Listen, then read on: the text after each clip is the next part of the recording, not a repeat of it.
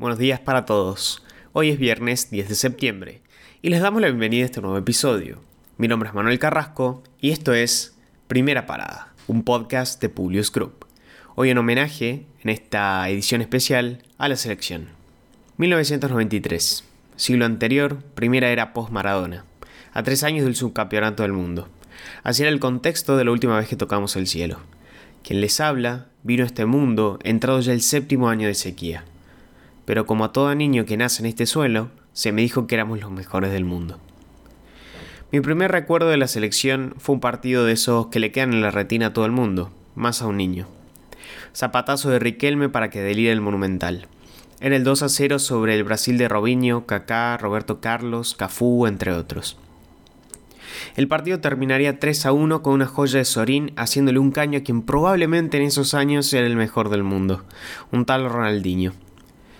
Y un poco ahí entendí lo que significaba que me digan que éramos los mejores. Ganamos un partido de eliminatorias, como uno de tantos, pero el sentimiento de la gente, del entorno y la energía que se gestó nos abrazó a todos en un mismo lugar, esa hermandad que pocas veces tenemos los pueblos agrietados. No sé realmente si se puede explicar y ser fiel a lo que se vive. No sé cuántos extranjeros tuvieron o van a tener esa sensación de enormidad y orgullo que carcome.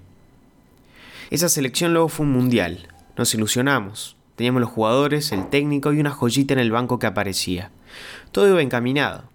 Contra Serbia se dio uno de los goles más lindos de los mundiales. Tal vez hubiera sido el mejor, pero gracias a Dios existió un loco que convirtió el fútbol en magia que cargaba en sus pies. Llegaron los cuartos y se acabó la ilusión tras la lotería de los penales. Al año siguiente, Venezuela. Otra vez, el sueño. Teníamos el técnico, los jugadores y la joya más afianzada.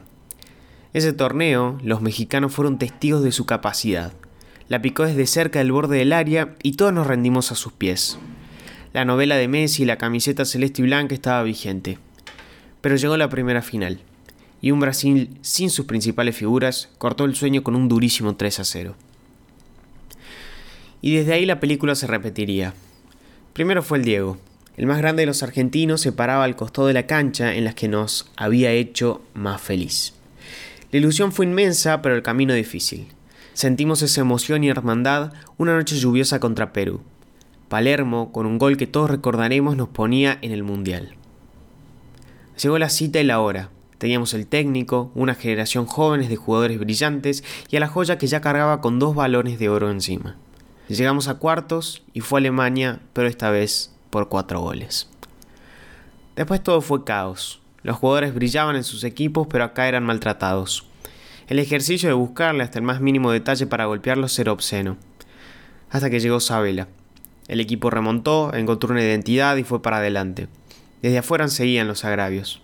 Que el estilo, que las ganas, que los amigos, que estudiantes y cuantas pavadas se imaginen. Clasificamos primeros y fuimos a Brasil con ilusión nuevamente. Y sí, Teníamos el técnico, una generación de jugadores en plenitud y a la joya con más hambre que nunca. Y fue una fiesta. Costó muchísimo. 2 a 1, 1 a 0, 3 a 2, 1 a 0, 1 a 0 y penales. El camino a esa soñada final había sido arduamente trabajado. Y el partido que mejor jugamos fue aquel que perdimos. Se hizo esquivo. Las chances estuvieron. Hasta él tuvo su chance. E inentendiblemente pasó por al lado del poste pero hubo orgullo y hermandad. Esa selección lo dejó todo. Posteriormente se fue el gestor y vino uno a la altura. Martino convenció un plantel de jugadores que tenían que levantarse y darse revancha. Las Copas Américas, y especialmente la de 2016, fueron increíblemente duras. No solo porque se estuvo a segundo de ser campeón, sino por lo mostrado en la cancha. Mucho corazón y buen juego de una generación golpeada por los resultados y periodistas inescrupulosos. Después, el declive total. Fueron años sin rumbo, donde la selección fue olvidada. Se le soltó la mano dirigencial y humanamente a un grupo entero de jugadores. Nunca ganaron tres subcampeonatos, siempre perdieron tres finales, y muchos malagradecidos los golpearon cuando más dolía. El Mundial fue la peor expresión. El final de una generación que debía ser dorada fue de lo más oscuro que pasó en años. Nadie se quería hacer cargo, tampoco insistieron mucho. Una dirigencia con tantos problemas le comunicó a un ex ayudante del técnico anterior que se iba a hacer cargo del equipo principal. Scaloni tenía su carpeta armada para un proyecto de juveniles que deseaba con ansias, pero que de un día para el otro le tocó cambiar. Le tocó la mayor. En 2019 todo era muy reciente, convocó una generación de jugadores que no se conocían del todo y al principio costó. No fueron buenos partidos contra Colombia y Paraguay, pero clasificamos. Ese torneo fuimos de menor a mayor. Por primera vez no había técnico, ni jugadores, ni ilusión. Muy pocos creyeron en esto. Pero partido a partido se fue consolidando una identidad, y pasito a pasito se logró un gran tercer puesto que sí fue reconocido luego del caos anterior y allí se sembró el germen de lo que sería la gesta más reciente. Tenía que ser en Argentina, pero el virus lo llevó a Brasil. Tenía que ser con gente, pero fue a puertas cerradas. Costó muchísimo, nunca estuvimos holgados. Se peleó cada partido como si fuera el último y se llegó a la final. Como las grandes historias tienen que ser, esta tenía algo diferente. Uno de los grandes ausentes en las finales pasadas por fin tenía su chance. Como en 2014, el mejor partido fue la final. El equipo desde el segundo uno no dio ni una pelota por pérdida. Mucho corazón y cabeza, táctica y actitud. El central en una pierna parecía una muralla, el lateral derecho sangraba desde el minuto 7. Paquetano podía girar sin tener a la bestia de Otamendi molestándolo. Jugamos con dos enganches de 5 que no dejaron pasar ni una pelota. Y en una salida, que se presumía intrascendente, aquel que tenía su primera chance recibió un pase de 30 metros y se puso cara a cara con el arquero y con una caricia nos hizo reventar las gargantas. Por fin. Más de uno sintió el alivio. Metimos un gol en una final después de muchísimo tiempo. Ya era historia, pero quedaba más. Aguantamos, metimos, aguantamos y aguantamos.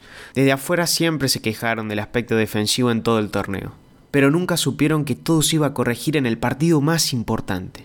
El arquero, protagonista ya, intervino dos o tres veces, y eso fue todo. Se acabaron.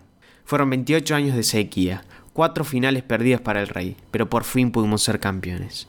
Ese orgullo y esa hermandad que conocimos nos desbordó, nos emocionó con ellos. Al final, sí, sí hubo técnico, hubo jugadores y la joya, pero fueron los menos pensados. El que se recibió de técnico en la selección, los jugadores no tan marketineros y la joya ya convertida en leyenda. Y sí, estaremos eternamente agradecidos.